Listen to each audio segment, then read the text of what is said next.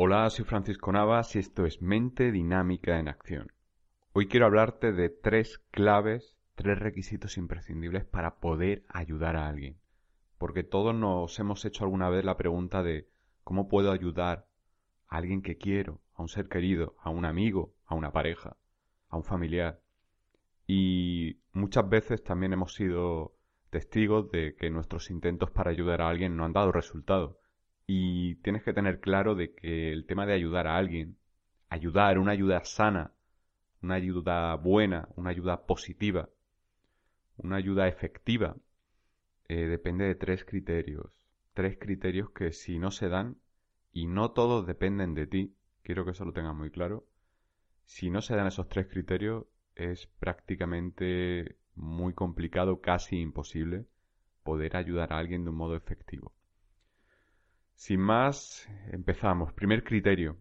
Para ayudar a alguien, debemos antes ayudarnos a nosotros mismos. ¿Esto qué significa? Esto significa que si tú quieres hacer bien a alguien, antes tienes que estar bien. Para poder dar algo, tienes que tenerlo.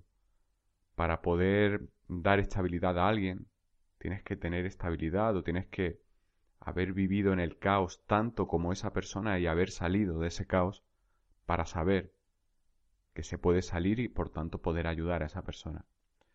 Hay un refrán español que me gusta mucho que se llama consejos vendo que para mí no tengo. Y se vendría a referir a esto. No puedes tratar de ayudar a alguien diciéndole que haga cosas que tú no has hecho. Porque la ayuda, la ayuda plena, la ayuda efectiva, la ayuda verdadera, nace del conocimiento, no de la teoría, sino del conocimiento, teoría y práctica. Por eso las personas que, que han pasado por más situaciones en su vida son aquellas que están pendientes de que muchas personas más no pasen por esas situaciones porque saben lo, lo jodidas que son esas situaciones. Pero solamente con esa voluntad de ayudar no se consigue nada. Son necesarios dos criterios más para poder dar esa ayuda efectiva. Así que después de este primer criterio, para poder ayudar a alguien, antes tenemos que ayudarnos nosotros mismos. Por lo que te he dicho, si no tienes algo no puedes darlo, si no conoces el camino no puedes indicar a alguien cómo salir de, de ese pequeño túnel, de ese pequeño callejón oscuro en el que está.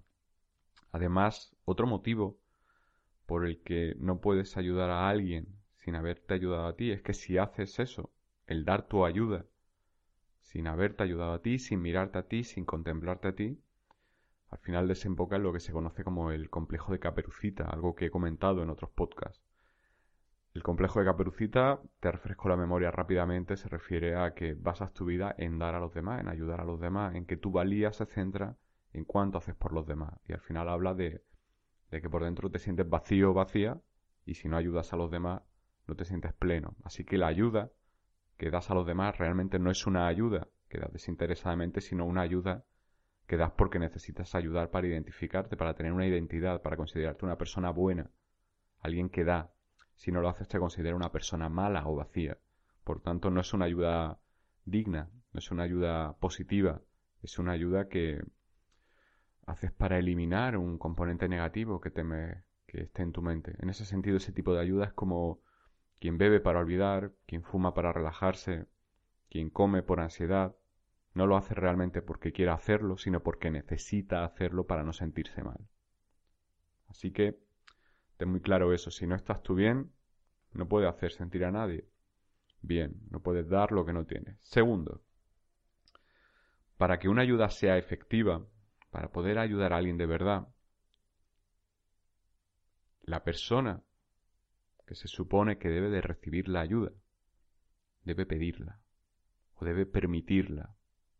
Nunca, y esto es el obstáculo fundamental en el cual nos tropezamos siempre que queremos ayudar a alguien.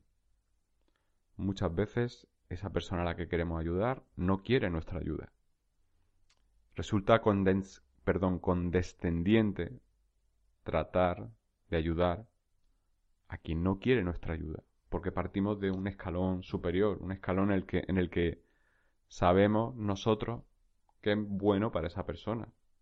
Incluso una persona que no conoces de nada te puedes permitir la, la ligereza, el atrevimiento de, de pensar que, que es mejor para esa persona. Y ese es otro fallo. Y me ha venido a la mente otro, otro síndrome, otro complejo, el complejo de la bella y la bestia. Además, está muy, muy en boca ahora con el estreno de la nueva película de Disney. El complejo de la bella y la bestia se centra en parejas que le dicen a, a su pareja qué deben de hacer, porque eso es bueno para, para ellas, para... es querer ayudar a alguien sin pedirle opinión, en resumen. Es saltarse este, este segundo criterio por, a la torera y simplemente decir, haz esto porque yo sé que esto te va a venir bien, haz esto porque yo sé que necesitas esto, pero la persona que lo hace lo hace simplemente por amor, porque conecta con esa persona y lo hace porque la quiere y se deja guiar, pero no lo hace porque crea que lo necesita. Al final es un complejo en el que dejas que una persona te modele y dejas que una persona se crea con la capacidad de ser, de modelar a otra.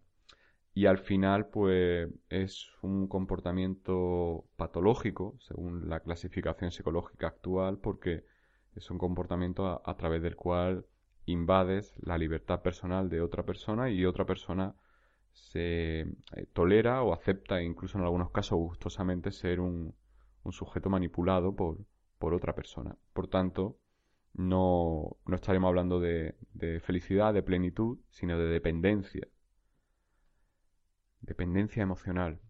Así que, segundo criterio por el que... ¿Te está gustando este episodio? Hazte fan desde el botón apoyar del podcast de Nivos. Elige tu aportación y podrás escuchar este y el resto de sus episodios extra. Además, ayudarás a su productor a seguir creando contenido con la misma pasión y dedicación.